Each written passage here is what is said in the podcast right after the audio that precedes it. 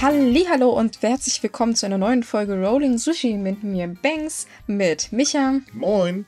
und Matze. Servus. Da sind wir wieder.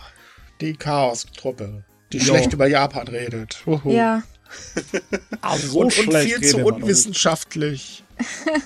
Ich meine, es ist so wie jemand, der ein Computerspiel viel zu lang gespielt hat. Ne? Er ist süchtig danach, er liebt es, aber er hat eigentlich nur noch Böses darüber zu sagen. Ach, ja, du meinst nur eine Hassliebe, ne? Also darf ich mal kurz auf eine Sache hinweisen. Wir reden gar nicht böse, wir reden einfach nur so, wie es ist und äh, geben im Podcast unseren Senf noch dazu. Ja, das stimmt ja auch. Desto länger man etwas betrachtet, desto eher findet man ja Makel da drin. Also das ja, ist ich ja. muss ganz ehrlich sagen, ähm, es gibt halt Dinge, die wir- sind trotzdem eklig. Äh, die kann man halt einfach nicht schön reden. Das ist mit ein paar Situationen halt auch normal. Mhm. Also, mh, So mal Ja. ganz ehrlich, ne? Wir, wir suchen auch nach den Mängeln, weil wir wollen, dass die verbessert werden. Ne? ja, wir, wir müssen ja auch irgendwie den Podcast interessant halten. Ne? ja, ja. das ja. stimmt auch. Ich meine, wenn wir jetzt alles über schöne Sachen reden, wir sind ja kein Reisepodcast. Ja, wir haben ja auch ab und zu mal ein paar schöne Sachen zu berichten. Aber ne? apropos schön reden, da gibt es Mhm. nämlich eine Sache, darüber kann man gar nicht schön reden und ähm, da fangen wir auch gleich damit an. Äh, denn Japan will seine Kinder für die Steuern interessieren und macht es mit Fäkalien. Genau genommen mit Scheiße. Ist übrigens kein Scherz. Ähm, das Finanzministerium hat sich dafür mit einem Verlag zusammengetan und da wurde eine Broschüre mit dem Namen Unko Zeiken Drill rausgegeben. Und das heißt so gut wie äh, in Deutsch so ungefähr wie Kacke-Steuerübung. es ist halt so, in Japan ist Fäkalhumor voll das Ding. Ich habe Ja, mal in einem gelesen. Land, wo sie Musik an Toiletten brauchen, damit man nicht hört, dass sie, äh, ne, ja. Nee, Nee, doch, zumindest ist bei. Kindern. Ja. Äh, au- auch bei äh, Jugendlicheren. Es gibt so viele Comedy-Sachen, die mit Fäkalhumor äh, richtig viel Geld verdient haben. Es ist Yep. seltsam. Ich habe mal gelesen, dass es angeblich deswegen ist, weil nach dem Zweiten Weltkrieg in der Wiederaufbauphase öffentliche Toiletten oder Toiletten allgemein äh, Mangelware waren. Ne? Und das ist sozusagen eine Verarbeitung von diesem Kram, von der Hygiene, äh, ja, Bearbeitung. Ne? Genau, lassen wir unsere Kinder mit äh, Kacke, äh, egal. Ähm, lassen wir das. ähm, es wurde übrigens auch ein Online-Spiel dafür veröffentlicht. Ähm, und äh, ohne Witz, die in der Beschreibung steht original drin. In diesem Spiel führt man ein Gespräch mit einem Kacklehrer. Mhm. Ah, ist es dieses kleine gelbe Kackhäufchen, was Yep, wir schon genau mal. das. Ah, ja. Und das Beste ist, es gibt eine Frage, da ist das Finanzministerium ganz stolz drauf. Und zwar die Frage, was haben Fäkalien und Steuern gemeinsam? Und jetzt bei der Antwort, da wurde richtig noch betont bei der Vorstellung, da haben wir uns richtig viel Mühe gegeben. Denn die Antwort lautet, und das ist jetzt original übersetzt, Dünger. Denn Kacke kann als Dünger für den Aufbau von Pflanzen verwendet werden. Und Steuern sind wieder Dünger für das Wachstum der Gesellschaft. Aha. Und da sind sie ganz, ganz stolz drauf. Das ist ein herrlicher Vergleich. Aber ganz ehrlich, ich finde die Idee so drollig. Wie du bereits erwähnt hattest, die Japaner haben so ein Ding. Ich meine, es gibt dieses wunderbare Kackmuseum, wo die Kinder alle kleine Klack Kackhäufchen aufgesetzt bekommen und in große Toiletten hüpfen müssen. Oder Butt Detective. Und das berühmt-berüchtigte Kack-Curry. Übrigens sehr lecker. ähm, Ja, aber ich finde die Idee, ich finde die drollig. Ich meine, wenn, wenn Kinder sich dafür eher interessieren, ich meine, Steuern sind kein interessantes Thema. Niemand mag das Thema Steuern. Und wenn man Kinder da schon früh ranführen kann und zumindest ein bisschen Interesse weckt. Gab es hier in Deutschland nicht mal eine Gymnasiastin oder irgendwie so, die dafür ganz schön Trouble gesorgt hat, weil sie halt meinte, wir lernen jeden möglichen Mist in der Schule, aber nicht das, was wir müssen. Und da ging es auch speziell um Steuern. Oh, ja. Da war das Ah, was vor ein paar Jahren, da, ne? da, darüber beschwert sich, glaube ich, jeder Ja, Abiturient ganz- zu ganz einem ehrlich, Zeitpunkt. Wäre das nicht einfach auch mal so ein Ding für Deutschland? Gut, jetzt nicht vielleicht mit Fäkalien, sondern hier gibt's irgendwas anderes. Okay, wie ich unsere Regierung kenne, kommen die mit einer wandelnden Bratwurst oder so ein Scheiß ins äh, Eck. Aber es wäre eigentlich wirklich eine Idee, das auch zumindest tatsächlich in der Schule mal zu thematisieren, weil, ähm, naja, eine Steuererklärung ist immer noch nicht ganz so einfach. Wäre schön, wenn man das mal lernen könnte, ne? Ja, also, ich, wenn sie ein Bernhard Beinhardt Zeichentrick Kurzfilm Oh. machen würden über die Steuer, das würde ich mir angucken.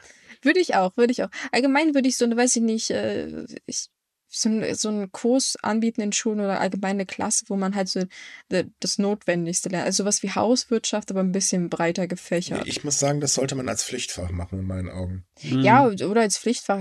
Ja, aber das ist halt immer die Frage, wer macht denn sowas? Also, Ja gut, aber es ist halt tatsächlich wichtig. Es sind ja nun mal elementare Ja, Dinge. Also was bringt mir boolisches Algebra oder was weiß ich was, wenn ich meine Steuererklärung trotzdem nicht machen kann? Da kann ich auch mit boolischen Algebra nichts anfangen. Ich meine, äh, wir haben doch so äh, Sachen wie Politik ne? in, in der Schule. Ja, ganz Also, ehrlich, das war ja. bei uns, okay, ich bin ja schon ein bisschen älter, aber bei uns in der Schule war das lächerlich. Okay. Da Ja, konntest du überhaupt nichts mit ja, anfangen ja. mit den Infos. Das ist das gleiche wie ungefähr mit Ethik. Es ist ja schön, dass da gelabert wird, aber irgendwelche Bildchen zeichnen machen die Welt auch nicht besser.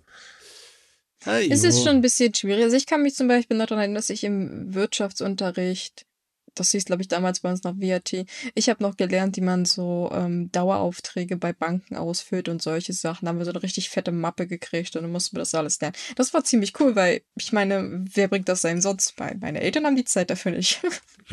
Naja, weil ich kann mich nur liebevoll daran zurückdenken, dass bei uns gerade das mit dem Sexualkundeunterricht losging und das war peinlich. Äh, für, die Lehrerin wohlgemerkt, peinlicher als für die Schüler. Ah, Äh, Sie ja. tut mir übrigens immer noch leid. Das muss wirklich sehr hart gewesen sein, die ersten Stunden. Okay, die ersten zwei Stunden. Danach hatten wir dann schlagartig irgendwie was ganz anderes. So, das war's mit dem Thema Sex. Jetzt kommen wir dann wieder zu was anderem. Hm, ja. Ja, apropos was anderes. kommen wir doch mal zu unserem Lieblingsthema. Corona, na, na. Ah, Ja, tut mir Ja. leid, Leute. In Japan hat zwar ein bisschen besser als wir, also bei uns explodiert der ganze Spaß gerade. Weswegen auch immer, das sei jetzt mal dahingestellt. Ähm, darüber diskutieren wir jetzt besser auch gar nicht, sonst kriegen wir gleich alle eine Krise. Japan hat aber das Glück, dass die Zahlen halt wirklich mit Kara runtergeschossen sind und sich gerade auf einem ziemlichen unteren Niveau halten. Wobei man auch da sagen muss, es wird mit einer sechsten Welle gerechnet und eigentlich ist davon auszugehen, sie wird kommen, es wird kälter und dann hat man da auch den Spaß. Aber aktuell funktioniert's und ähm, die Regierung ist jetzt ganz schlau und hat gesagt, okay, wir machen 2G zur neuen Normalität. In hm. Japan bedeutet das ähm, geimpft oder getestet. Genesen zählt nicht. Finde ich gut.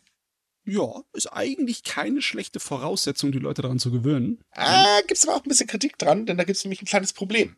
Und äh, viele Gesundheitsexperten sagen, Leute, äh, ihr seid ja wohl ein bisschen bescheuert, denn ähm, die Tests haben ihre Grenzen und die Impfung hält auch nicht ewig.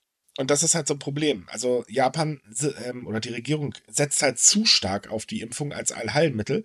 Ist es aber nicht. Das wissen wir mittlerweile. Klar, Japan will auch boostern. Aber ähm, trotz allem sich zu stark darauf zu verlassen und wirklich die Maßnahmen auch im Falle eines neuen ähm, ähm, ähm, Ausnahmezustands äh, ein, im Prinzip wegzulassen, ist, äh, glaube ich, nicht die beste Idee. Ja, also wenn man dann alles andere aufweicht, weil man meint, dass 2G ausreicht, oder Japans 2G halt, ne, äh, das, das ist dann falsch, ne? Wenn man dann sagt, oh, Sportveranstaltungen können so viele Leute hin, wie sie wollen, ähm, Abstandsregeln und Maskenpflicht machen, brauchen wir nicht mehr machen, wir sind ja alle geimpft oder getestet. Na, dann das funktioniert nicht, ne? Das muss genau- alles doch gemacht werden. Genau darauf setzt Japan halt und ähm, das Problem ist halt, ja, äh, ist, ist vielleicht nicht die beste Idee, weil man wiegt auch das Volk in einer trügerischen Sicherheit und äh, das kann ganz schön nach hinten losgehen, weil ich meine, die haben sowieso schon die Schnauze voll von Selbstanschränkungen. Aber der Schritt jetzt ist gefährlich. Das ist ungefähr wie bei uns. Ähm, man hat ja im Prinzip gesagt, okay, es wird keinen weiteren Lockdown geben. Jetzt sind wir in einer Situation und könnten so Lockdown eigentlich dringend gebrauchen. Mhm. Hm. Äh, ich meine, es ist halt auch schwer, wahrscheinlich in Japan gerade, ähm, das einfach so mit Gewalt durchzudrücken, zu sagen, Vorsicht Corona, weil es halt im Moment keine Gefahrsituation darstellt. Ne? Na, das nicht, aber man sollte sich vielleicht keine Türen verbauen. Das wäre vielleicht ja ein nicht, Tick ne. besser. Also ich kann die Gesundheitsexperten verstehen, dass man da sagt, ah, Leute, das ist aber ganz schön gefährlich, was ihr veranstaltet, weil ähm, das Problem ist halt, wir haben das schon ein paar Mal erlebt. Welle war vorbei, Japan wieder, juhu, alles ist sicher, genial, wir können alles wieder aufnehmen. Dann hat man die Go-To-Travel-Kampagne rausgestampft, die nachher im Prinzip den Virus Ergasse geführt hat. Äh, ich weiß nicht, ob das so eine gute Sache ist.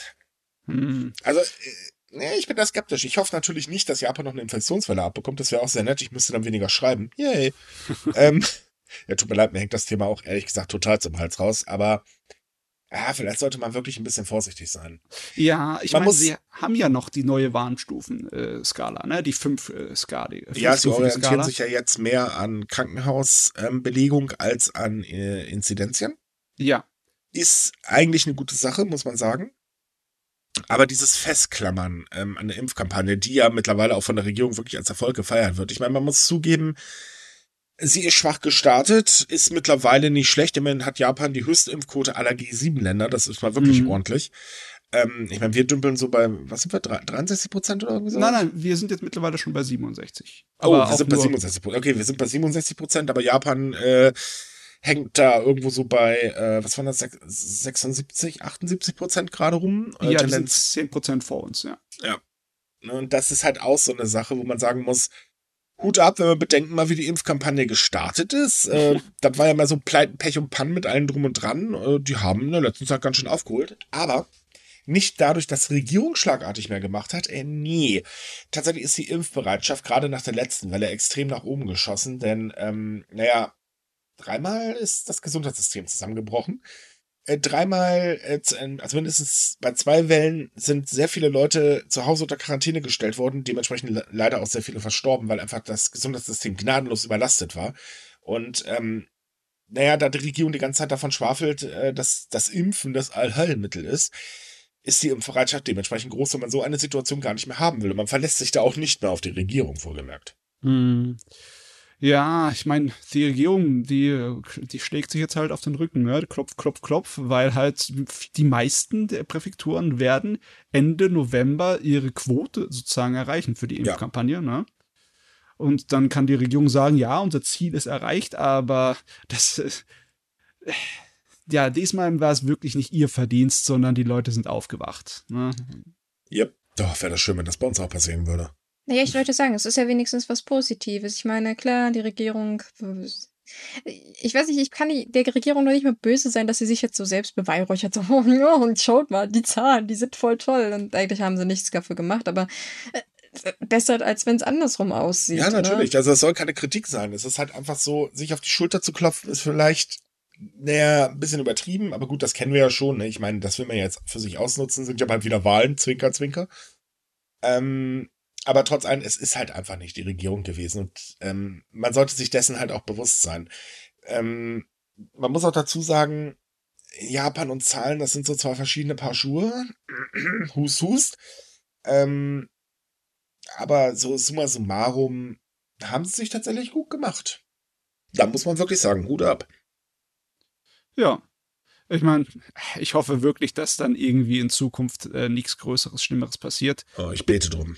Ich hoffe auch, die halten sich an ihre geplante Impfskala, ihre neue, weil die ist etwas, äh, wie soll ich sagen, die ist, greift etwas früher als die alte. Mhm. Ähm, ich glaube, von den fünf Stufen schon bei Stufe drei ist Ausnahmezustand und ja. Ausnahmezustand fängt schon bei äh, mehr als äh, 25 oder mehr als 30 ja, pro 100.000 muss ich jetzt noch mal dazu sagen, äh, dank der Lockerung ist der Ausnahmezustand im Prinzip eigentlich völlig egal, weil läuft doch sowieso alles so weiter. Ja, klar, aber äh, die Ausnahmezustand würde auch heißen, dass diese, diese Standardlockerungen von wegen keine Maskenpflicht, keine Abstandspflicht, dass die wieder wegfallen und dann. Äh, nein, das hatten sie zumindest im Gespräch. Ja, das aber nein, das ist tatsächlich nicht der Fall. Ähm, das, wem es treffen würde, wären Ungeimpfte. Hm. Tatsächlich dürften mhm. Ungeimpfte zum Beispiel nicht über eine Präfekturgrenze reisen. Bei Geimpften ist alles gar kein Thema. Oder Getesteten halt in dem Fall. Ähm, aber das wäre dann im Prinzip nichts anderes als ein Ausnahmezustand für Ungeimpfte. Okay. Ja. Ich meine, besser als nichts, aber äh, trotzdem. Ja, klar. Könnte, könnte trotzdem etwas besser sein. Mhm. Aber zumindest denken die Gemeinden mit.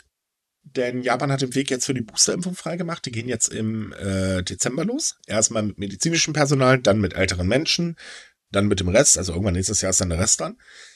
Ähm, es ist so, dass ähm, sehr viele Gemeinden mittlerweile angefangen haben, das Ganze zu organisieren. Das finde ich schon mal persönlich sehr gut. Wir erinnern uns ja noch an das Chaos bei der ersten Impfkampagne. Äh, ähm, Und sie wollen jetzt halt Fehler vermeiden, die zu Anfang gemacht worden sind. Also zum Beispiel, dass man eben so einen Schwung von 600.000 Impfgutscheinen an ältere Menschen geschickt werden, die sich dann alle darüber beschweren, dass sie keinen Termin mehr bekommen. Ja, logisch, ist keiner mehr da. Ähm, und das wollen sie jetzt halt vermeiden. Das finde ich eigentlich ziemlich cool und das macht mittlerweile eigentlich jede Gemeinde, dass sie jetzt sagt, okay, was haben wir falsch gemacht, dann müssen wir das jetzt besser machen und deswegen ändern sie das jetzt. Ja, einer der großen Fehler war halt, dass bei der Bestellung nicht aufgepasst wurde, dass einfach nicht genug Impfstoff da war. Da versuchen sie jetzt auch ein kleines bisschen vorzubeugen. Ne? Also mhm. sie haben ja eine Menge Dosen bestellt und haben auch dafür gesorgt, dass schneller solche Impfstoffe zugelassen werden können. Also zumindest ist das die Absicht. Ob es jetzt wirklich funktioniert beim Ernstfall, das werden wir dann sehen. Oder hoffentlich nicht sehen. Vielleicht ist es alles nur. Das wäre äh, schön, wenn wir keinen Ernstfall mehr hätten. Ja, also nach der langen Zeit ist langsam echt mal genug. Aber ja, die Boosterimpfungen kommen und die werden wahrscheinlich in Japan zur ähnlichen Zeit wie überall anders auch mhm. dann gemacht werden. Das ist mhm. erfreulich. Naja gut, muss ja sein, laut äh, Studien. Nachvollziehbar. Ja. Etwas, was sich ebenfalls geändert hat durch die niedrigen Corona-Zahlen, ist die Obergrenze für die Einreise. Denn aktuell, ähm, aktuell, ja, noch aktuell dürfen derzeit 3500 Menschen nach Japan einreisen.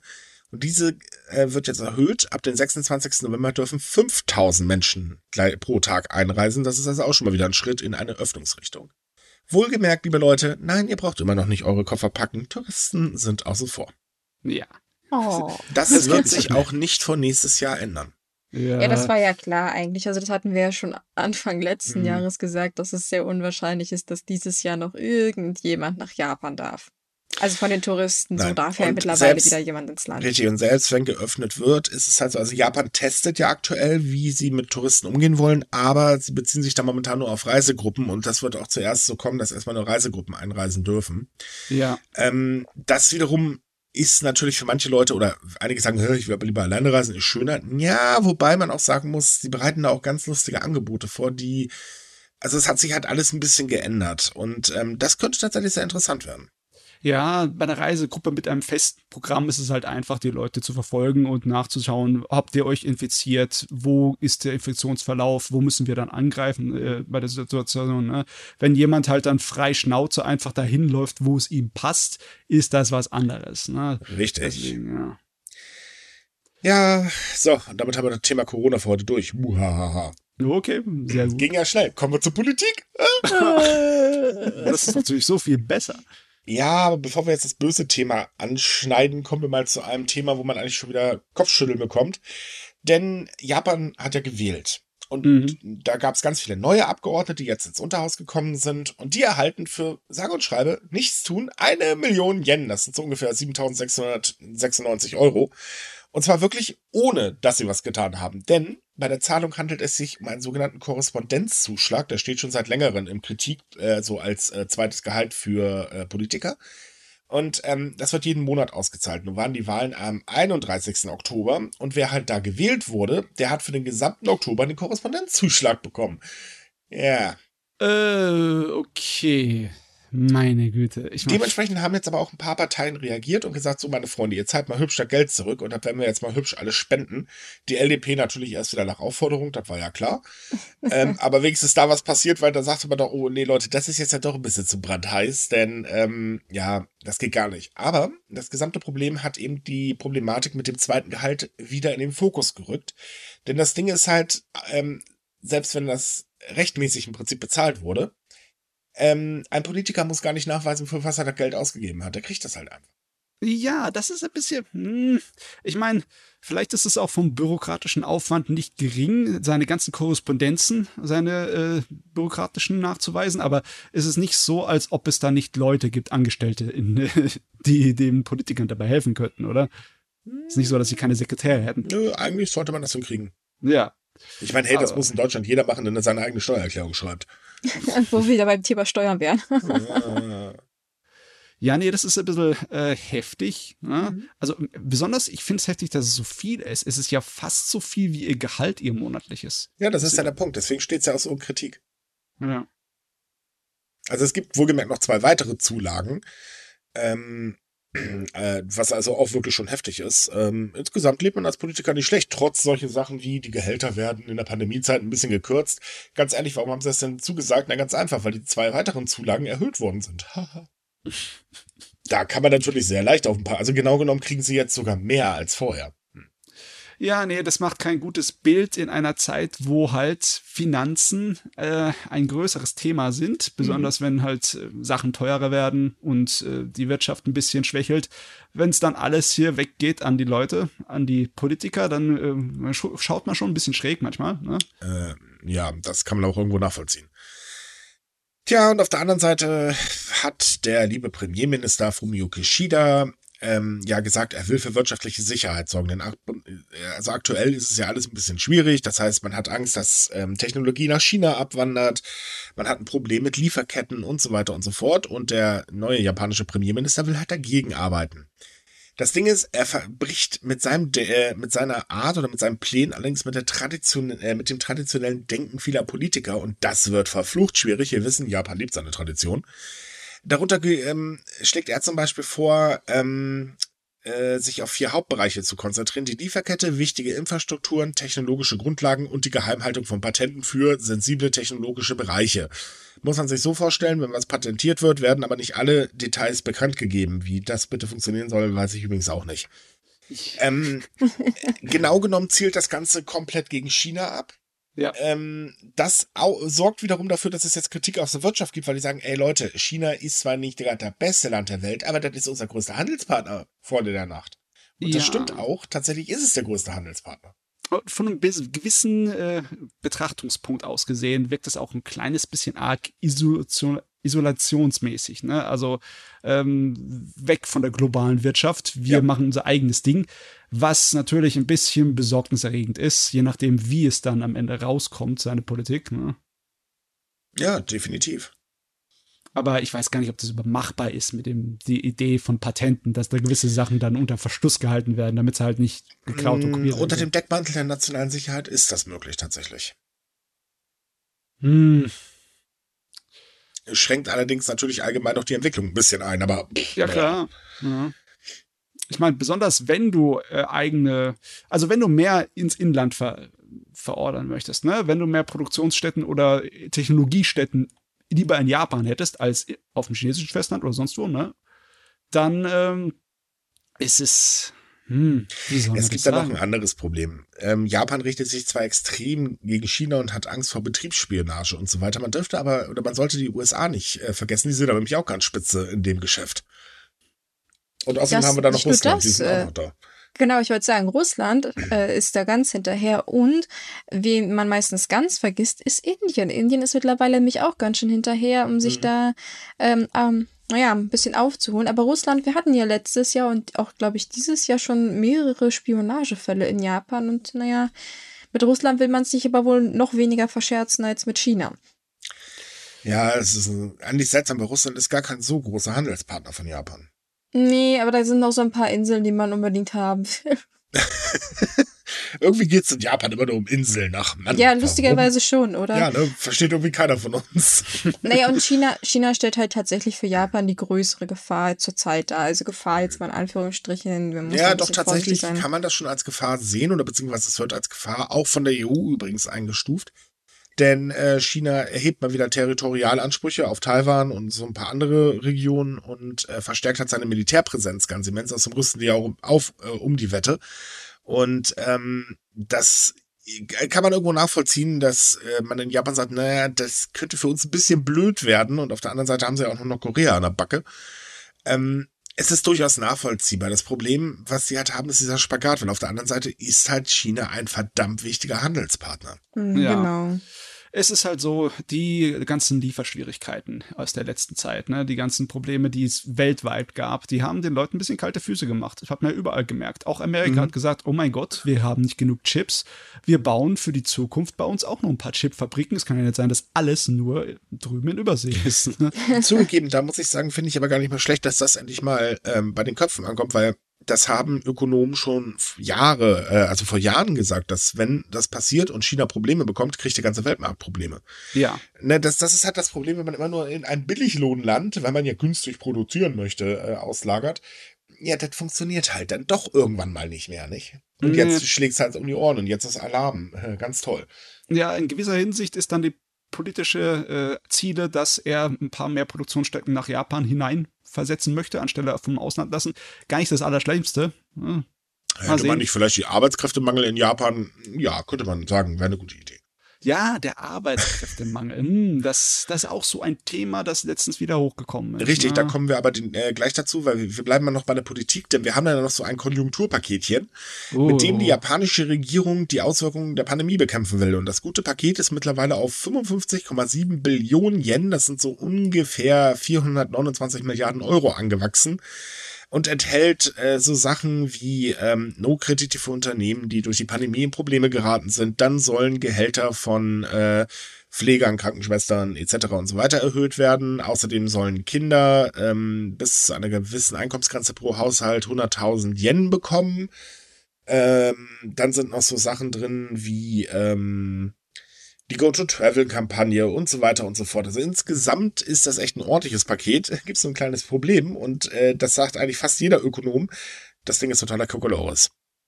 Hä? Denn es, es sind so ein paar klitzekleine, unbedachte Sachen drin. Äh, darunter fällt zum Beispiel, und das ist das eigentlich das Kurioseste, weil das ist eins der wenigen Dinge, wo jeder sagt, das ist echt eine gute Idee, dass halt eben ähm, äh, AltenpflegerInnen, äh, KinderbetreuerInnen und äh, KrankenpflegerInnen, ähm, dass sie mehr Gehalt bekommen. Das ist ja wirklich wichtig, das muss auch sein. Aber es hat niemand festgelegt, was passiert denn eigentlich, wenn die Mittel des Pakets erschöpft sind. Denn dann bleibt eigentlich nur noch ein Weg, um die Gehälter weiter hochzuhalten. Nämlich, dass die Menschen in Japan höhere Kranken- und Pflegenversicherungsprämien zahlen müssen. Hm. Ja. Ich meine, das ist einfach nur, es wirkt so, als hoffen sie auf den schnellen Erfolg ja. für die Wirtschaft. Ne? Die, die hoffen ja davon, dass es über 5% Bruttoinlandsprodukt. Äh, wohlgemerkt nur die Auszahlung äh, von den 100.000 Yen an junge Menschen. Ähm, da erhofft sich tatsächlich das Kabinettsbüro, dass ähm, das Bruttoinlandsprodukt 5, äh, auf 5,6 Prozent steigen wird. Problem ist, und auch das ist wieder so ein Ding, dass ja nicht das erste Mal, dass 100.000 Yen ausgegeben werden. Nee. Da hatte sich ja damals äh, noch äh, Ex-Premierminister ähm, Shinzo Abe äh, so ganz für stark gemacht und meinte, oh, das wird die Wirtschaft ankurbeln, alles kein Problem. Ja, und was ist passiert? Die Leute haben das Geld beiseite gelegt oder für die notwendigen Ausgaben benutzt. Der Effekt für die Wirtschaft war also äh, gleich null. Mhm. Und deswegen sagen auch viele tatsächlich Japaner selbst, ähm, Leute, das ist äh, Kokolores, was ihr da macht. Ja, Ein weiteres Problem ähm, ist eine Subvention für kleine Unternehmen, die wegen der Pandemie geringe Umsätze verzeichnen. Das Finanzministerium hat nämlich gewarnt, Leute, nee, nee, nee, nee, nee. Wir müssen das anders machen. Und zwar müssen wir jeden Monat für Monat prüfen, ob ein Unternehmen die Voraussetzungen erfüllt und dann gibt es Geld für den Monat.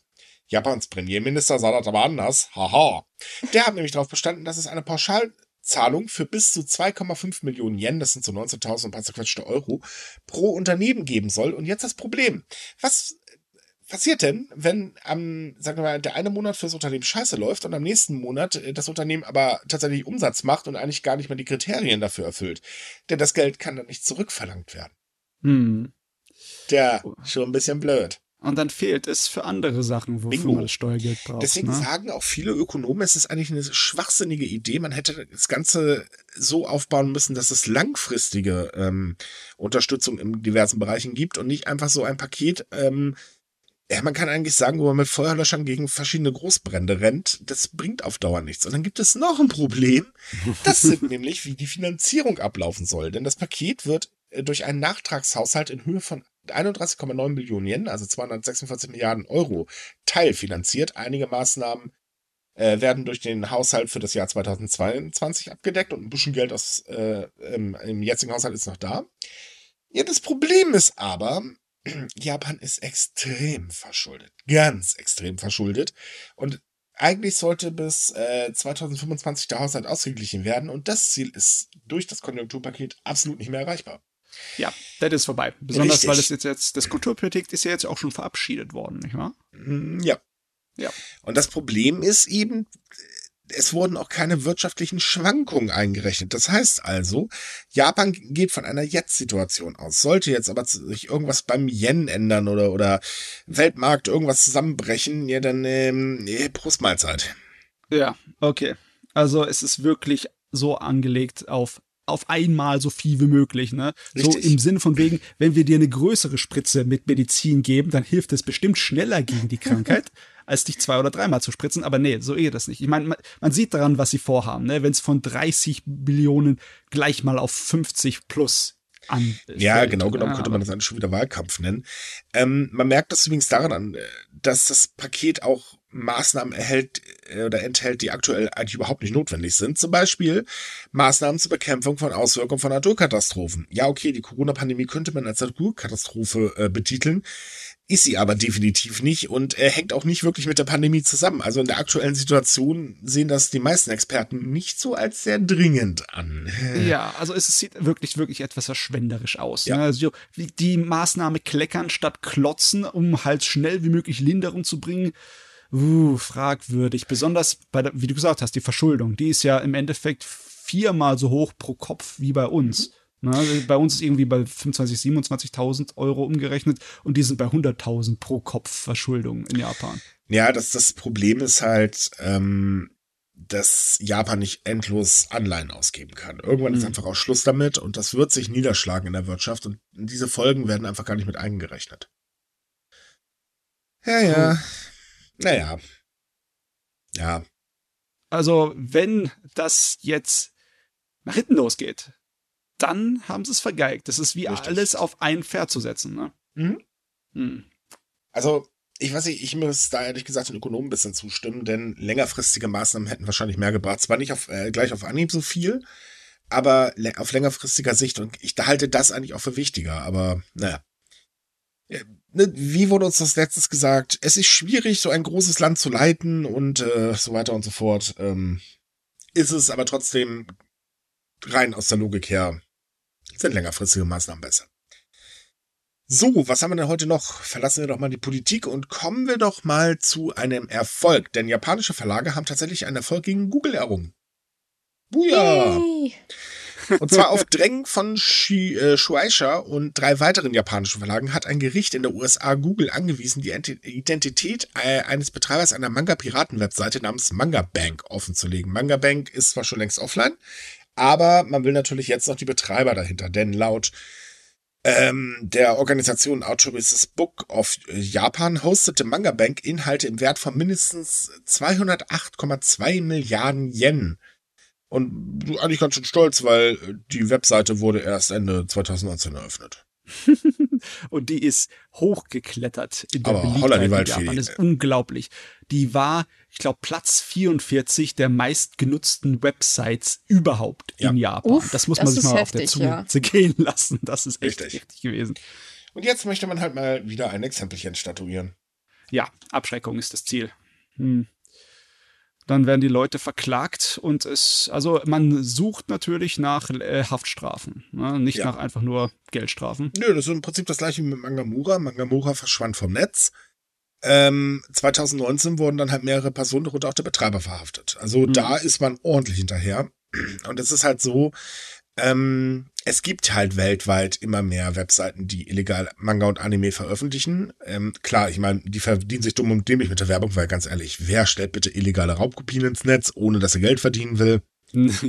okay, gut, es gibt vielleicht eine Seite, der traue ich oder da würde ich sagen, okay, da ist es der Fall, aber wir nennen jetzt mal hier keine Namen. Ich denke mal, die Betreiber äh, wissen, falls sie zuhören, ihr wisst, wie ich meine. Ich meine, das war immer schon so, ne? Wir hatten die Fankultur mit Fansubs und alles Möglichen, die die ja, Leute dann über VS Aber es sind ja keine Fansubs. Nee, das ist, darum geht's nicht. Es geht hier wirklich um Leute, die riesige Webseiten haben und damit Geld machen. Ja. Mhm. Und das ist halt eben so ein Ding, die sind ein gewaltiger Dorn im Auge des Verla äh, der Verlage, weil man muss auch mal ganz ehrlich sein, so viel verdient man jetzt in der Branche auch nicht. Ja, mhm. tatsächlich. Vor allem die kleineren halt nicht, ne? Mhm es ist jetzt auch halt eine interessante Situation, weil äh, Piraterie ist ja generell auch ein Serviceproblem. Wenn du es halt einfacher und schneller woanders bekommst, ne, dann ist das ein attraktiverer Service. Mhm. Aber es ist so, dass auch bei Shueisha, die haben so viele Online-Dienste jetzt, wo so viel kostenlos zur Verfügung sind. Wenn du zum Beispiel One Piece lesen möchtest, dann geht das kostenlos legal auf den öffentlichen Apps. Ne? Dazu braucht man keine Piratenseite und das ist auch nicht nachvollziehbar, dass du deine Piratenseite für benutzt. Ne? Ja, aber es ist nicht nur das, es gibt noch ein anderes das Problem. Es gibt ein gewaltiges Überangebot und ähm, ich sag mal, das Problem, äh, was ich bei vielen Animes, äh, was ich bei vielen Anime-Fans sehe, ist, dass sie das teilweise inhalieren. Also es gibt sehr, sehr viele, die gucken einfach wirklich jeden Blödsinn an. Hauptsache, sie haben irgendwas. Äh, gut, ich meine, das ist jedem seine eigene Sache, aber es ist natürlich schwierig, ähm, gerade äh, in jüngeren Jahren sich den ganzen Quatsch auch noch kaufen zu können oder sich hier einen Streamingdienst zu leisten. Gut, Crunchyroll konsolidiert den Anime-Markt gerade ein bisschen, zugegeben, ist auch nicht so toll. Mhm. Aber ähm, auf der anderen Seite ist es halt einfach, klar, das Angebot ist riesig und das Taschengeld ist nun mal begrenzt. Und also, es ist ja halt so, nicht jeder ist ja ähm, oder auch Erwachsene, nicht jeder hat halt eben das Geld, um sich wirklich jeden Blödsinn zu kaufen. In Japan ist der Spaß ja noch um einiges teurer.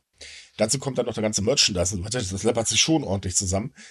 Ähm, kann ich ein bisschen nachvollziehen. Und wenn man das jetzt mal sogar ein bisschen ummünzt, ähm, man sieht das auch in anderen Bereichen, wie zum Beispiel äh, den normalen Streaming-Dienst. Äh, also jetzt gab es ja den Aufschrei, auf Netflix erscheint die neue Staffel von Star Trek ähm, ähm, ähm, ähm, Discovery? Bitte? Meinst du Discovery? Ja, genau. Erscheint ja die neue Folge, äh, äh, Staffel nicht mehr. Die kommt jetzt ja bei Paramount, weil Paramount bringt jetzt einen Extra-Dienst raus. Also wird das erstmal unter Sky landen und ach, äh, totaler Kokolores ähm, da wird halt wieder übertrieben. Also sprich, die Firmen sind auch ein bisschen geldgierig auf Dauer. Man, anstelle mal einen gemeinsamen Weg zu gehen, muss jeder seinen eigenen Scheiß machen. Und das ist vielleicht auch nicht unbedingt der richtige Weg. Mhm. Ähm, äh, klar, Konkurrenz belebt das Geschäft, aber zu viel Konkurrenz ist definitiv auch nicht äh, so gut. Und dann ist auch logisch, dass die Leute halt illegal konsumieren, weil sie sich einfach nicht jeden Krams finanziell leisten können. Das kann ich auch nachvollziehen. Mhm. Heißt nicht, dass ich das gut finde, dass man das macht, aber die Gründe sind manchmal verständlich. Das ist echt die Frage, was dann wirklich eine sinnvolle Art und Weise ist, gegen Piraterie vorzugehen. Ne? Die Abschreckung hier durch das äh, hm. Gerichtsurteil wird wahrscheinlich etwas bringen, aber es wird nicht das ganze Problem lösen. Nein, ne? vor allen Dingen, äh, man kann zwar versuchen, gegen, im Ausland dagegen vorzugehen, aber es klappt halt auch nur in den seltensten Fällen. Ist aber die Musikindustrie hat es auch nicht vorgemacht. Die mhm. hat sich auch ganz, ganz lange gegen Streamingdienste gewehrt. Und was haben wir denn jetzt? Ja, jetzt wird Hand in Hand gearbeitet. Ja, das ist eben der Punkt. Und das funktioniert ja anscheinend. Also ich meine, Spotify macht ordentlich Gewinne, Apple äh, mit seinen iTunes ist auch nicht gerade schlecht. Was haben wir denn noch? Äh, Amazon und dieser funktionieren anscheinend ja auch recht gut. Also, ne, warum nicht? Ja, ja. Ne, nur man hat halt eben mit einem Dienst das, was man auch wirklich will. Und äh, muss nicht, weil man, weiß ich nicht, mir fallen jetzt gerade keine Mainstream-Bands ein, aber wenn man Band A äh, hören will, muss man halt Spotify haben und Band B muss man zu iTunes rennen und, und, und, und, und. Nee, es erscheint einfach und fertig. Ja. Und das ist halt ein gewaltiger Vorteil. Aber auf der anderen Seite muss man dazu sagen, sind manche Anime-Produktionsgeschichten äh, irgendwie auch ein bisschen bekloppt. Speziell Produktionskomitees, denn ähm, da gibt's jetzt was zum Thema Attack on Titan. oh, äh, also ja. wenn ich jetzt das Falsche sage, äh, bitte nicht erschlagen. Ich bin nicht der äh, Attack on Titan Kenner, aber in Attack on Titan hat eine Armbinde eine Rolle gespielt und zwar wurden damit bestimmte Menschen ausgegrenzt. Hm, ich glaube, wie war das? Äh, Eldianer in der Nation Mali oder irgendwie so einen Dreh. Mhm. Und ähm, war natürlich daran orientiert an den ähm, Armbinden zur Nazizeit, die äh, Menschen jüdischen Glaubens tragen mussten. Ja. So, und da hat sich jetzt der, äh, das Produktionskomitee was Tolles ausgedacht, hat halt auf Twitter so, ey, am nächsten Tag, ihr könnt dann diese Armbinden im Set kaufen, drei Stück für keine Ahnung was. Ähm, das kam nicht ganz so gut an, denn ähm, ganz spontan haben sich da so ganz, ganz viele Menschen gemeldet, meinten, sag mal, Leute, erinnert euch das nicht ein bisschen an die Nazi-Zeit? So, so ganz klein wenig. Weißt du, es ist ja nicht nur so, dass es einfach Armbinden wäre mit einem Stern, der daran erinnern würde, ne? sondern dass es auch inhaltlich in dem Werk benutzt wird, um das zu denunzieren. Ne? So, guck mal, das ist das Schreckliche, was Leute Menschen tun können und das erinnert euch an die und die Zeit und das dann als Merchandise zu verkaufen.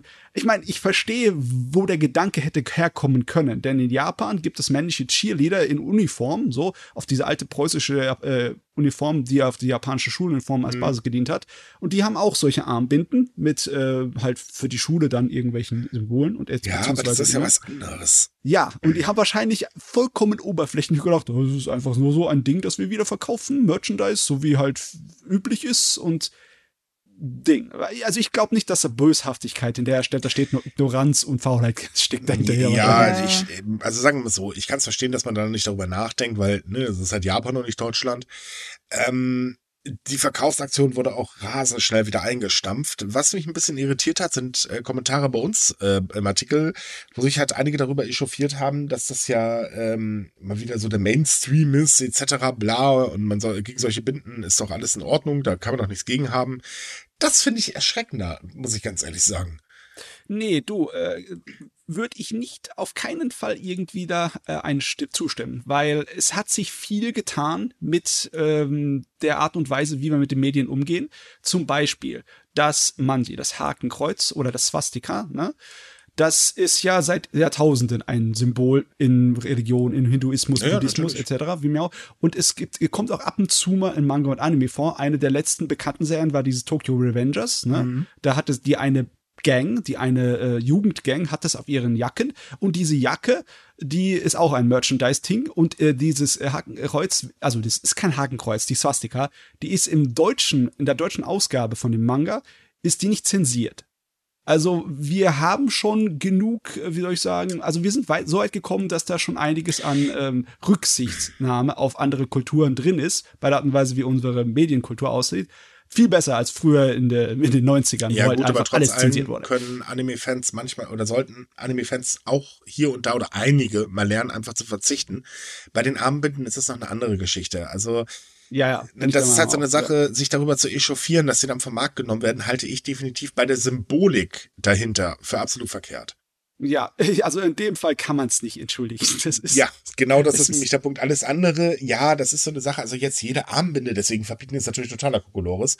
Aber wenn die Symbolik dahinter dann das gleiche bedeutet, ist das keine so tolle Idee. Nee, nee, geht nicht, geht nicht. Hey. Ja, wobei bei dem Anime, den du ja gerade erwähnt hast, da habe ich tatsächlich schon Aufrufe auf Conventions gehört, bei den Cosplayer angehalten werden, dieses Symbol nicht zu zeigen, weil es doch immer noch wieder zu Missverständnissen kommt und Hm. Ja. ja. um den allgemeinen Ruf der Community nicht zu schaden, ist man allgemein angehalten, das sich selbst praktisch zu zensieren, also darauf zu verzichten. Ja, man, man kann ja auch nicht hingehen und davon ausgehen, so ich mache das jetzt, es ist mein Recht. Ah, Ja, es wäre ja im Prinzip auch jeden sein Recht, aber man muss halt auch immer äh, die Außenwirkung bedenken und das ist halt Ja. eben das Problem. Und gegen die Außenwirkung, ja gut, da kann man nun mal einfach nichts machen. Die ist halt da. Man kann nicht die gesamte Meinung äh, von von Tausenden von Leuten schlagartig ändern. Das das ist halt leider so. Ähm, mir wäre es auch lieb, wenn das Sonnenrad äh, in Deutschland äh, kein Problem mehr wäre, aber es ist halt eben ein Problem und das lässt sich halt nun mal jetzt erstmal nicht ändern. Das wird sich auch eine lange Zeit nicht ändern. Es ist auch ein Unterschied, ob du es einfach nur in einem Unterhaltungsmedium hast, ne, abgebildet, Richtig. oder ob du es öffentlich präsentierst auf deiner Person in der Öffentlichkeit. Ne? Das sind zwei verschiedene Paar Schuhe. Und es gibt immer nichts dran zu rütteln. Die Ursprungssymbolik, auf die man sich dann bezieht, naja, die war halt alles andere als gut und darunter haben Millionen Menschen gelitten. Und ich finde, so viel Verstand sollte eigentlich jeder haben, dass er sagt, okay, ich verzichte dann halt drauf und mache halt eben irgendwas anderes. Ja. Das ist auch nicht so schlimm. Ich meine, wenn so unglaublich dringend ist, dass du so ein Merchandise hast, dann kannst du so eine Armbinde auch in Eigenarbeit herstellen ne? und dann zu Hause irgendwo in den Schrank stellen. Stimmt, vom Design her ist das. Ding wirklich sehr einfach.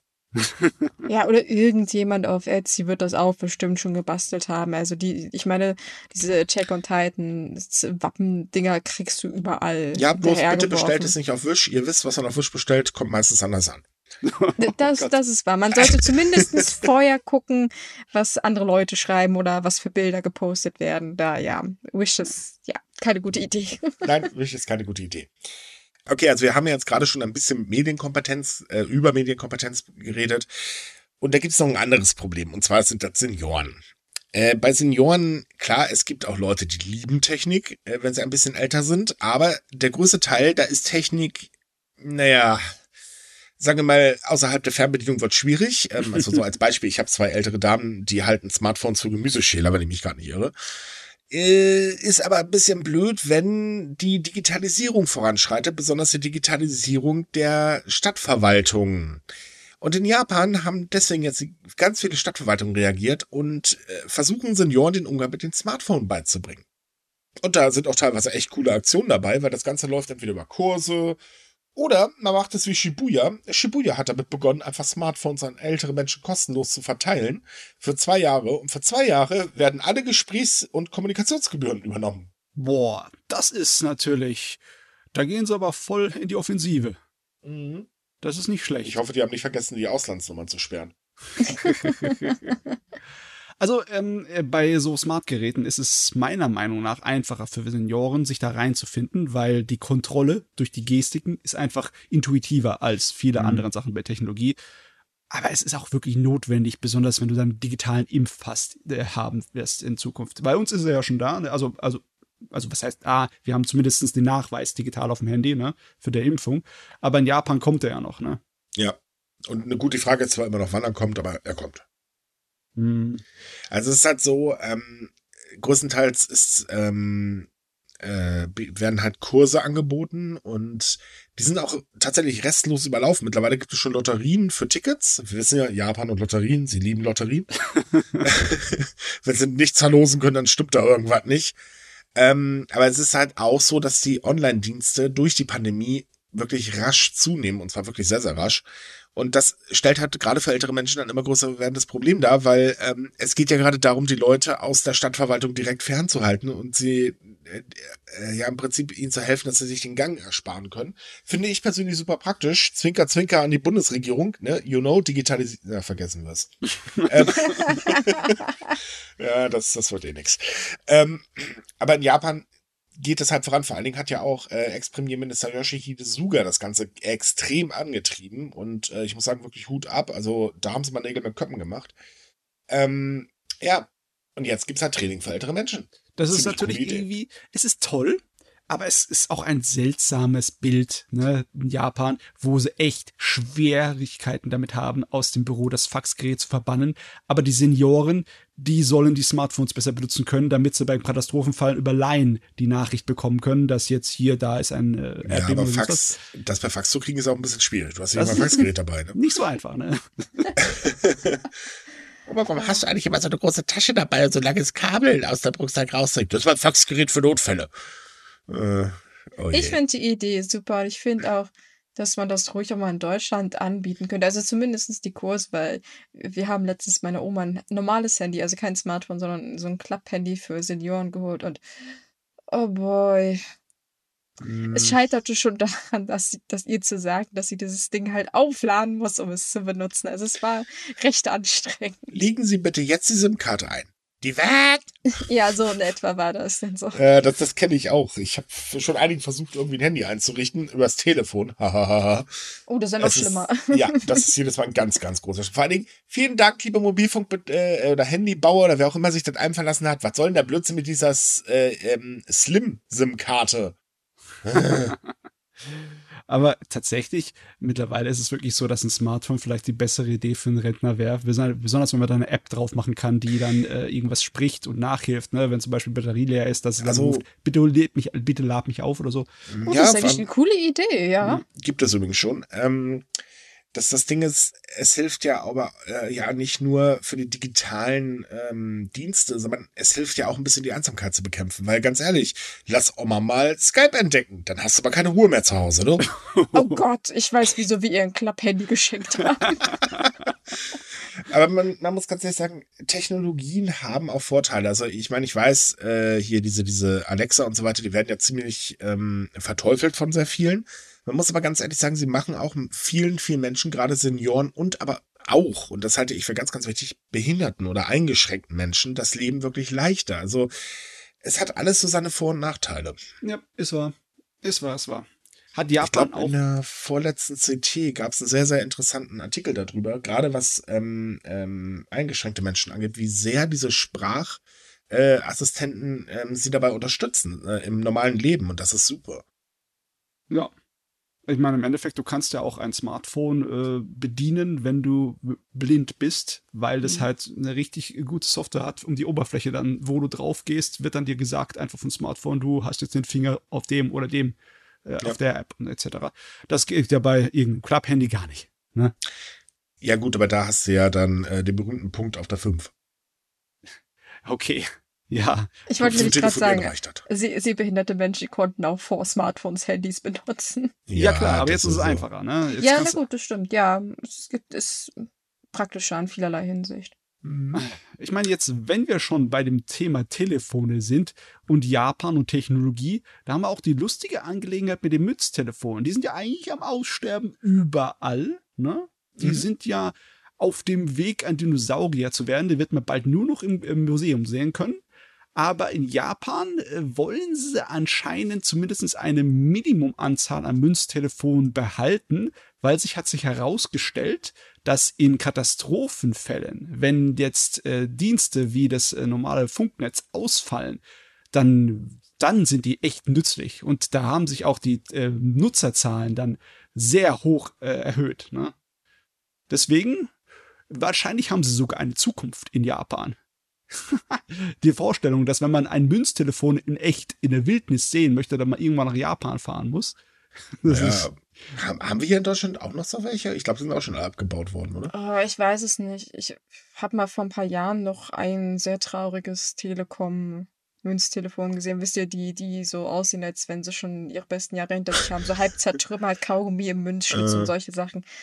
Ja, aber ich glaube, es ist gibt irgendwie das gleiche keine mit mehr. diesen, ke- kennt ihr noch diese, diese Kaugummi-Automaten, die man an Hauswänden hingen?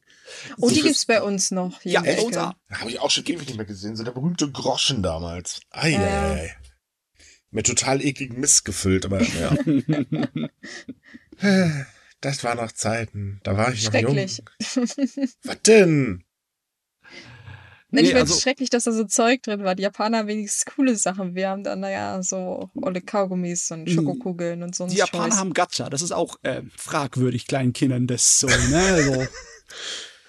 Ich weiß, ich weiß nicht. Ist doch ein Spaß, dass wenn man sein ganzes Taschengeld darin verballert, wenn man eine bestimmte Figur haben will, die dann sowieso nicht rauskommt. Naja, Ja, naja, halt. aber um zurück auf diese Münztelefone zu kommen, ja, also ich denke, das haben, ich weiß, dass es bei uns ja auch oft kritisiert wurde, dass man nicht alle abschaffen soll, gerade deswegen, weil man weiß ja nie, was passiert. Äh, Handy kann ja auch ausfallen oder kaputt gehen und dann können solche Telefone tatsächlich auch Lebensretter werden. Ja, ich, ich meine, es gibt einen gewissen Grund, sie an bestimmten großen Zentren zumindest eins zu haben, so an einem Bahnhof, an einem größeren oder an einem Flughafen und etc. Aber das ist ja auch bei uns hier wirklich kaum noch, über- wenn Nee. überhaupt zu finden. Ne? Außerdem sollte man dann bitte noch Kartenzahlung einführen. Ja, ja, ich meine, das, das ist sowieso. Also ich könnte schon, glaube ich, seit zwei Jahren äh, nicht mehr Münztelefon telefonieren, weil ich partout keine Münzen mehr habe. Ich habe nur noch meine Bankkarte und das war's dann. Also Hm. außer wenn ich zum Bäcker gehe, okay, aber da muss ich- renne ich halt vorher zur Bank. Ja, das Problem ist, es ist halt nicht kompatibel, äh, in dem Fall, in dem Katastrophenfall in Japan, ist es halt nicht kompatibel mit einigen modernen Zahlungsmöglichkeiten. Du kannst nicht dein Handy mit NFT dann da dran halten, weil wenn sowieso der Funkdienst nicht funktioniert und ans Münztelefon gut, dran musste, stimmt. macht's keinen Sinn. Das ist wahr. Also Aber gut, Japan hat ja auch in der Regel mehr Naturkatastrophen als, also noch mehr Kat- Naturkatastrophen als wir. Das kann sich in den nächsten Jahren ja bei uns auch ändern. Oh, vielleicht kommen sie wieder, die Münztelefone, aus, äh, aus einfachen Notwendigkeiten In Deutschland. In Deutschland. Ja, hm, ist klar. Ja, ich rede Unsinn, ich weiß. Ich wollte gerade sagen. Aber weil wir gerade beim Wiederverwerten beziehungsweise ähm, Aufbewahren alter Sachen äh, sind, okay, die Überleitung war doof. Ähm, in Japan gibt es ebenfalls eine ganz lustige Initiative, die finde ich besonders sehr schön. Und zwar werden jetzt alte Golfplätze in ländlichen Regionen zu Solarparks. Ähm, man muss sagen, Japan hatte mal eine ganze Zeit lang einen ganz schön Golfboom. Der hat sich aber mittlerweile dann doch ein bisschen erledigt.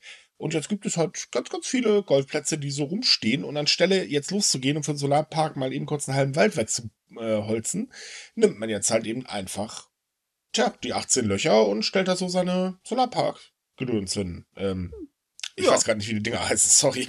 Ja, halt so Äh, Photovoltaikanlagen. ne? danke, genau.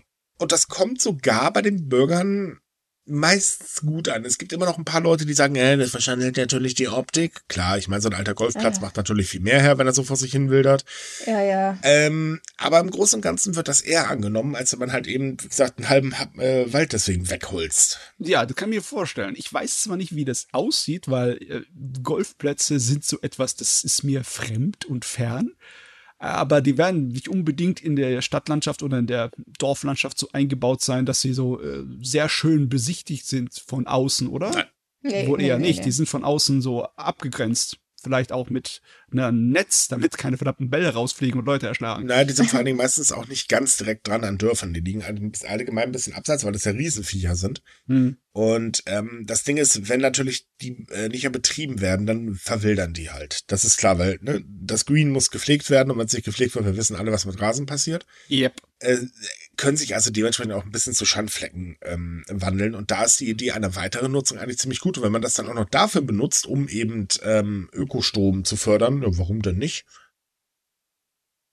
ist notwendig. Man braucht mehr Ökostrom. Klar, man kann es nicht alles ersetzen, weil die ganze Energielieferei ist ein kompliziertes Thema. Man kann nicht einfach nur sagen, den ganzen Energiehaushalt der Welt mit Solarpanelen ersetzen. Passt, dann hätten wir es erledigt, dann hätten wir es geschafft. Geht leider nicht so. Aber äh, jedes kleine bisschen hilft. Das ist also äh, eine feine Sache. Ja. Also ich finde die Idee ziemlich cool, weil ähm, stehen sie halt auch nicht einfach doof in der Ecke rum, sondern da wird ja noch ein Sinn mit erfüllt, nicht? Ja, ich finde es sowieso Hammer. In einem Land wie Japan, wo Platz wirklich ein Ding ist, worüber man nachdenken muss, dass äh. da so viele ungenützte Golfplätze rumstehen. Und es werden halt immer mehr. Das ist äh, das Ding, weil ähm, klar, Golf ist zwar durch die Pandemie wieder in, aber äh, nicht Golfplätze, sondern eher so dieses, ähm, ach, ich baller einfach einen Ball und sehe zu, wie weiter fliegt. Ah, ich ja, habe keine Ahnung, wie das heißt. Ich bin kein Golf-Fan, sorry. Äh, ich weiß ja, aber, was du meinst. Es, es ja, gibt auch so, ja. Hm, genau, es gibt so eine, so eine Anlagen, wie man die von Baseball kennt. Also, genau. dass man da sich da hinstellt und dann schlägt man da seine paar Bälle und dann ist gut. Ich meine, noch nicht jeder Japaner hat die Zeit, einfach mal mitten in die Pampa zu fahren, um Golf spielen zu gehen. Also, das ist außerdem auch ziemlich kostspielig. Zusätzlich. Ja, das also, kommt ja. hinzu. Ja, die Menschen müssen halt arbeiten, weil wir wissen, es gibt einen Arbeitskräftemangel und da sind wir dann wieder beim Thema. Denn ähm, East Japan Rail Railway hat jetzt einen autonomen Shinkansen der Öffentlichkeit vorgestellt. Ähm, es geht halt darum, naja, Züge autonom fahren zu lassen, damit man halt eben das Problem mit dem Arbeitskräftemangel bei den Lokführern irgendwie bekämpfen kann. Hm. Denn auch da macht er sich langsam bemerkbar. Und dementsprechend wurde vergangenen Mittwoch eine Testfahrt in der Präfektur Niigata gemacht. Und zwar vom Bahnhof Niigata bis hin zum ach je, ähm, Shinkansen-Depot ein paar Kilometer weiter. Also insgesamt fünf Kilometer weiter. Allerdings lief das nicht ganz so wie geplant, denn äh, der ähm, Shinkansen hat die vorgeschriebenen Haltepunkte am Bahnsteig um ganze acht Zentimeter verfehlt. Deswegen wird der Test allgemein auch als Fehlschlag angesehen. Huh. Ach, das ist ja ein Ding. ich meine, Geht ja gar nicht in Japan nehmen sie ihre Züge etwas ernster, ne? Mhm. Jetzt Deutsche lachen drüber. Aber wirklich. Ich meine, wenn es, es ist eher so ein, so ein verzweifeltes Lachen. Ja, leider Gottes. Aber wenn wirklich, wenn es irgendein öffentliches Verkehrsmittel gibt, das sich eignet für die Automatisierung, dann ist es wohl der Zugbetrieb. Ne? Das ist mhm. einfacher als Bus und dergleichen. Ne? Ja, das Problem ist halt eben, es fehlt an allen Ecken und Enden und der Arbeitskräftemangel macht sich halt immer mehr bemerkbar. Das ist auch ein Grund, ähm, aber da kommen wir gleich zu, gibt es nämlich noch eine andere Änderung. Ähm, also das, das ist halt heftig und deswegen überlegt man in allen Bereichen, was man eigentlich genau machen kann. Mm, ja, ich meine, es ist auch die Belastung von bestimmten Berufen. Ne? Wenn du Arbeitskräftemangel hast bei den 24-Stunden-Supermärkten, dann hat es einen bestimmten Grund, ne? weil es äh, keine tollen Arbeitszeiten manchmal sind und wenig Bezahlung. Mhm. Und auch wenn du bei äh, der den Bahnbetrieben vielleicht besser bezahlt wirst, du hast auch nicht unbedingt tolle Arbeitskräfte, äh, Zeiten. Richtig. Ja, ja. Also wohlgemerkt, es ist nicht der erste autonome Zug, ähm, äh, der in Japan fährt. Das ist halt äh, der erste autonome Shinkansen. Ähm, aber JR East zum Beispiel hat schon autonome Züge auf der Yamanote-Linie in Tokio und äh, ich glaube, der Alpha X, wenn ich mich nicht irre, wurde auch schon ein Test durchgeführt, aber da bin ich mir jetzt gerade nicht ganz so sicher. Mhm. Und auch andere Eisenbahnunternehmen testen halt wirklich ganz, ganz fleißig autonome Züge, denn ähm, ja, ist halt nicht äh, momentan so einfach. Hinzu kommt, Japan geht ja noch einen Schritt weiter. Es werden mittlerweile auch schon halbautonome und autonome LKW, also komplett autonome LKWs ähm, auf die Straßen geschickt, also auch momentan nur als Testfahrt, aber immerhin erfolgreich. Ja, ich meine, das ist ein Lösungsansatz, aber äh, Japan braucht trotzdem mehr Arbeitskräfte. Es ja. kann nicht alles ersetzt werden durch Computer. Genau, und deswegen gibt es jetzt in Japan oder in der Regierung von Japan die Überlegung, äh, unbefristete Aufenthalte für ausländische Arbeitnehmer äh, zu ermöglichen. Denn Japan hat ja, ich glaube 2019 eine neue, eine neue Art von Visum eingeführt, dass halt ausländische Arbeitnehmer ins Land kommen dürfen und dann für fünf Jahre dort arbeiten kam nicht so ganz doll gut an. Wir wissen ja wahrscheinlich auch alle warum, weil für fünf Jahre ist es total dusselig. Außerdem wurde es nur auf 14 Branchen festgelegt und nur in zwei Branchen durften die Familie mit reinreisen. Ja. Kam also wirklich nicht sehr gut an, ging komplett nach hinten los.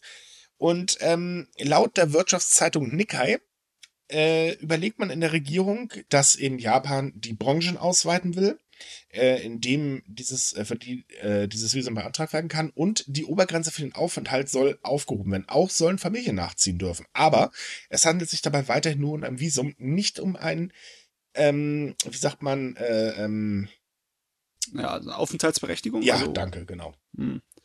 Also es, du bist nicht wirklich dann japanischer Bürger, du bist Nein. immer noch ähm, ja, Arbeitnehmer auf Zeit. Du bist ja, genau, du bist japanisches Arbeitstier. Ja, aber im Praktischen, ne, wenn du ohne weiteres einfach immer wieder dein Visa verlängern kannst, auf unbestimmte Zeit, dann, ähm, ja, puh, wo sind da noch groß die Unterschiede? Du darfst nicht wählen. Ähm, okay, ja, das stimmt. Äh, wahrscheinlich werden irgendwelche Regeln festgelegt, dass du bei Verstößen schnell aus dem Land geschmissen werden kannst. Ähm, ja, ich glaube, das war es eigentlich. Ja. Ich meine, ist schon was, aber was mich daran interessiert, ist, dass es einem anderen Problem, das in Japan herrscht, äh, da Abhilfe schaffen könnte, weil Japan hat's ja so mit Einwanderungsbehörden ne? und mhm. wie da äh, Leute behandelt werden, die illegal sich in Japan aufhalten. Ne? Sowas äh, hat immer zu Problemen geführt. Und das wäre ja eine Möglichkeit, sozusagen das Problem von der anderen Seite anzugehen und zu lösen. Ne? Wäre schön, wenn das in diese Richtung gehen würde. Ja. Weil diese Einwanderungsgefängnisse, wie man sie auch liebevoll nennt, sind alles andere als äh, oder sagen wir, es läuft sehr zweifelhaft dort ab, denn ähm, man hört immer wieder über Angriffe. Wir hatten ja jetzt auch schon eine Frau, die gestorben ist in so einem Gefängnis und immer wieder vor allen Dingen halt auch Übergriffe von Wärtern. Hm. Und ja, da wäre es, es wäre schön, wenn man das Thema dadurch angehen würde. Ich hoffe, das machen sie auch. Ich, also es steht halt, nicht wirklich ähm, fest, was da jetzt genau passieren soll. Das sind halt nur grobe Überlegungen äh, erstmal. Aber wenn es kommt, warum nicht? Aber auch hier gibt es noch eine weitere Einschränkung. Das gilt übrigens nicht äh, für jedes Land, sondern nur für bestimmte Länder. Hm, okay. Und das sind natürlich alles asiatische. Okay, das hätte man sich jetzt so denken können. Ja, ja. Ach Gott. Es ist auch, ähm, interessant, der Zeitpunkt. Ich meine, das, da konnten sie wahrscheinlich nicht aussuchen, das in der Pandemie da freizugeben, aber gerade jetzt, wo in Japan die Zahlen niedrig sind, dann, dann hier so attraktiv mhm. zu machen, hey, kommt doch zu nach uns, hier ist es nicht so schlimm mit der Pandemie. Ja, gut, man wird sich wahrscheinlich auf vorbereiten, falls die Zahlen wirklich unten bleiben. Ja, es ist Optimismus da, in dieser äh, Art und Weise Politik zu führen, das muss man sagen.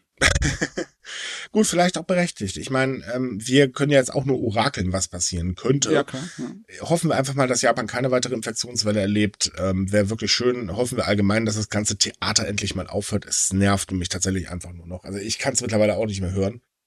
Macht einfach keinen Spaß mehr. So, kommen wir zu unserem letzten Thema. Das ist ja jetzt speziell eins, was du ansprechen wolltest, wenn ich mich gerade nicht irre. Mhm. Dann sprich an. da sind wir wieder bei den Medien und der Medienkompetenz. Und zwar in Japan hat ein Gericht drei Personen wegen sogenannter Fast Movies auf YouTube verurteilt. Und zwar, es gab Freiheitsstrafen. Also das äh, ist nicht gerade glimpflich ausgegangen. Und äh, die Fast Movies, das sind etwas, äh, wo ein Kinofilm, ein gerade aktueller, auf so zehn Minuten heruntergekürzt wird Natürlich muss man das Kinofilmmaterial haben, das heißt es wird nicht abgefilmt aus dem Kino, obwohl, äh, naja, wer weiß, denn es ist einiges zuzutrauen. Auf jeden Fall, es wird heruntergekürzt, um schnell, um schnell den Inhalt zu erzählen und dazu zu kommentieren. Das äh, ist laut dieser Urteilsverkündung eine ganz klare Verletzung des Urheberrechts. Und das ist, ähm, also meiner Meinung nach ist es ein bisschen bedenklich, das als ganz klare Verletzung zu bedeuten, weil es gibt eine ganze Menge Formate, die eine Geschichte von einem Film äh, abkürzen und dazu Kommentar legen, wie zum Beispiel auch Rezensionen ne? und Kritik und Analyse. Was ist mit den Dingern? Wo macht man dann halt den, den Unterschied zu einem, was ein Fast-Movie ist, was eigentlich im Endeffekt unseren, die Geschichte unseres Kinofilms dann sozusagen ähm, urheberrechtlich. Bedenklich wiedergibt? Und was ist eine was ist, was ist nicht bedenklich? Okay, werfe ich aber eine andere Sache ein. Normalerweise, ähm, also gerade im Bereich der Rezensionen, geben gerade Filmverleiher grundsätzlich immer sehr viel Filmmaterial frei. Ja. Reicht das nicht dafür aus? Also ich habe keine Ahnung von den Fast Movies, ich kenne sowas nicht oder habe sowas noch nicht geschaut. Aber würde das nicht ausreichen für die Rezi? Ähm, ja, die Sache ist die, es gibt so viele Rezis im Internet, die ähm, viel länger sind als zehn Minuten. Hm, das stimmt. Ja es ist echt die Frage, äh, die Definitionsfrage. Besonders, mhm. weil es halt global ein Problem ist. Ne?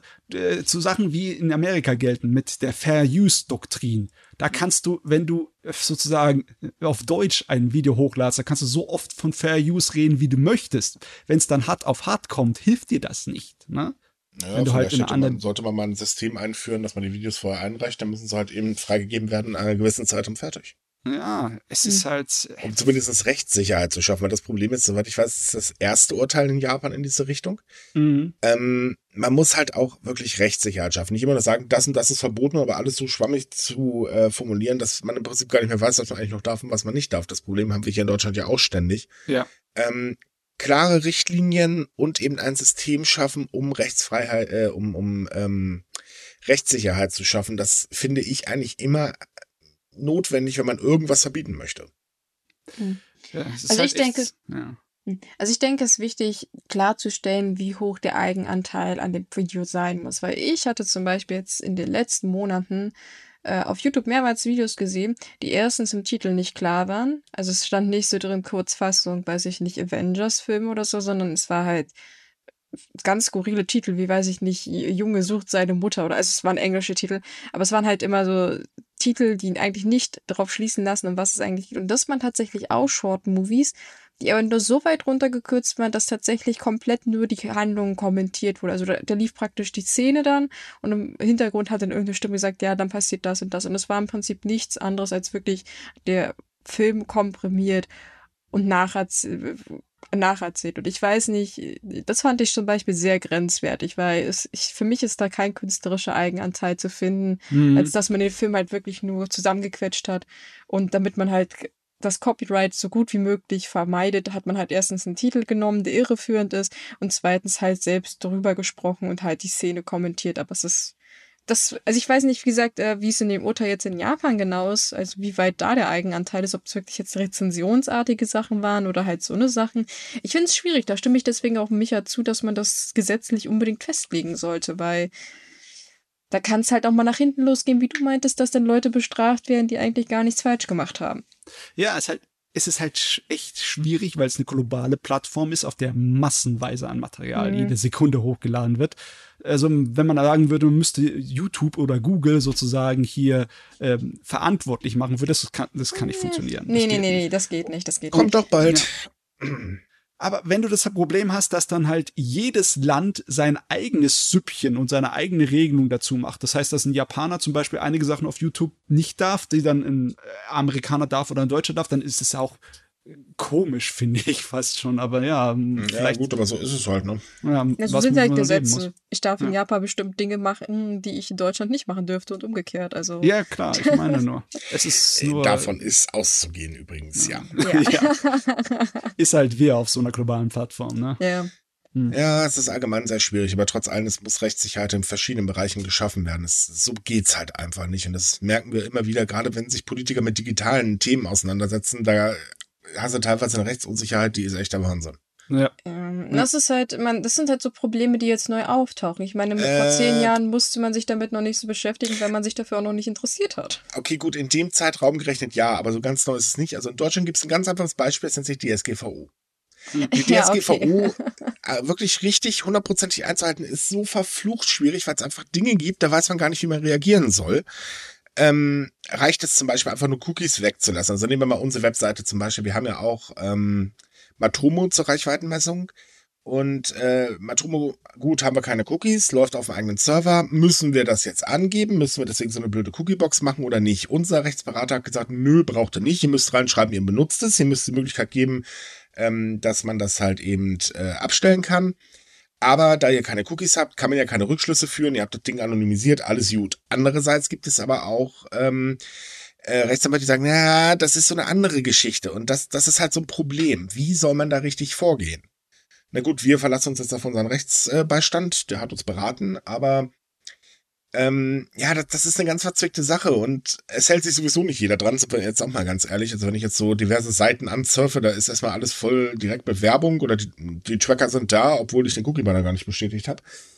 Ähm, man weiß einfach nie genau, was wirklich Sache ist. Und deswegen halte ich halt das für so wahnsinnig wichtig, dass man da mal digitale Kompetenz zeigen sollte. Mhm. Ich meine ja nur. Ist halt nicht so einfach, ne? Ja, einfach wäre schon, wenn man sich damit mal richtig auseinandersetzt und nicht einfach irgendwelche komischen Luftschlösser baut, gerade auf Politiker hört, die wirklich null Ahnung vom Rechnern haben. Ich meinte das übrigens mit dem Neu, hatte sich weniger auf die ganze äh, Urheberrechtssache bezogen, sondern auf diese Short-Movies. Aber Ja, okay, gut, gut, du hast natürlich auch recht, dass das alles, das ganze kom komplett, dass das ganze Komplettpaket natürlich schon ein bisschen länger vorhanden ist. Mhm. Ah ja, wir leben in interessanten Zeiten. Ja, ja, ja, ja. Ja, damit sind wir durch für heute. Uh, haben unsere Themen ja ganz gut abgearbeitet. Jo. Ha, wir sind so gut. So, dann noch ein Hinweis in eigener Sache, liebe Leute. Wir haben auf, in unserem Anime-Podcast ein richtig, richtig tolles Interview mit zwei Synchronsprecherinnen ähm, aufgenommen. Das können wir euch wirklich sehr äh, ans Herz legen. Äh, ist halt auch schon veröffentlicht. Es war also eine Gaude. Wir haben uns totgelacht dabei. Es hat wirklich sehr, sehr viel Spaß gemacht. Solltet ihr mal reinhören. Ähm, wir haben demnächst wieder ein neues Special für euch. Das nehmen wir jetzt am Mittwoch auf. Ich kann auch nicht genau sagen, wann es rauskommt, aber da könnt ihr euch freuen. Es geht nämlich darum, Shoppen von hier in Japan. Da gehen wir mal komplett auf das Thema ein, weil wir immer wieder dazu gefragt werden. Und jetzt haben wir uns gedacht, wir holen uns mal einen Experten. Wahaha. Sehr gut. Äh, Expertinnen. Entschuldigung. Ja, und ansonsten, wie immer, wir wünschen euch eine super Woche. Bleibt gesund, habt Spaß, kommt auf Sumikai, wenn ihr weitere Japan-News lesen wollt. Wenn ihr mit anderen Japan-Fans quatschen wollt, dann kommt in unsere Facebook-Gruppe. Liked uns, wo immer ihr uns liken könnt. Und ansonsten bis zum nächsten Mal. Tschüss. Ciao. Ciao.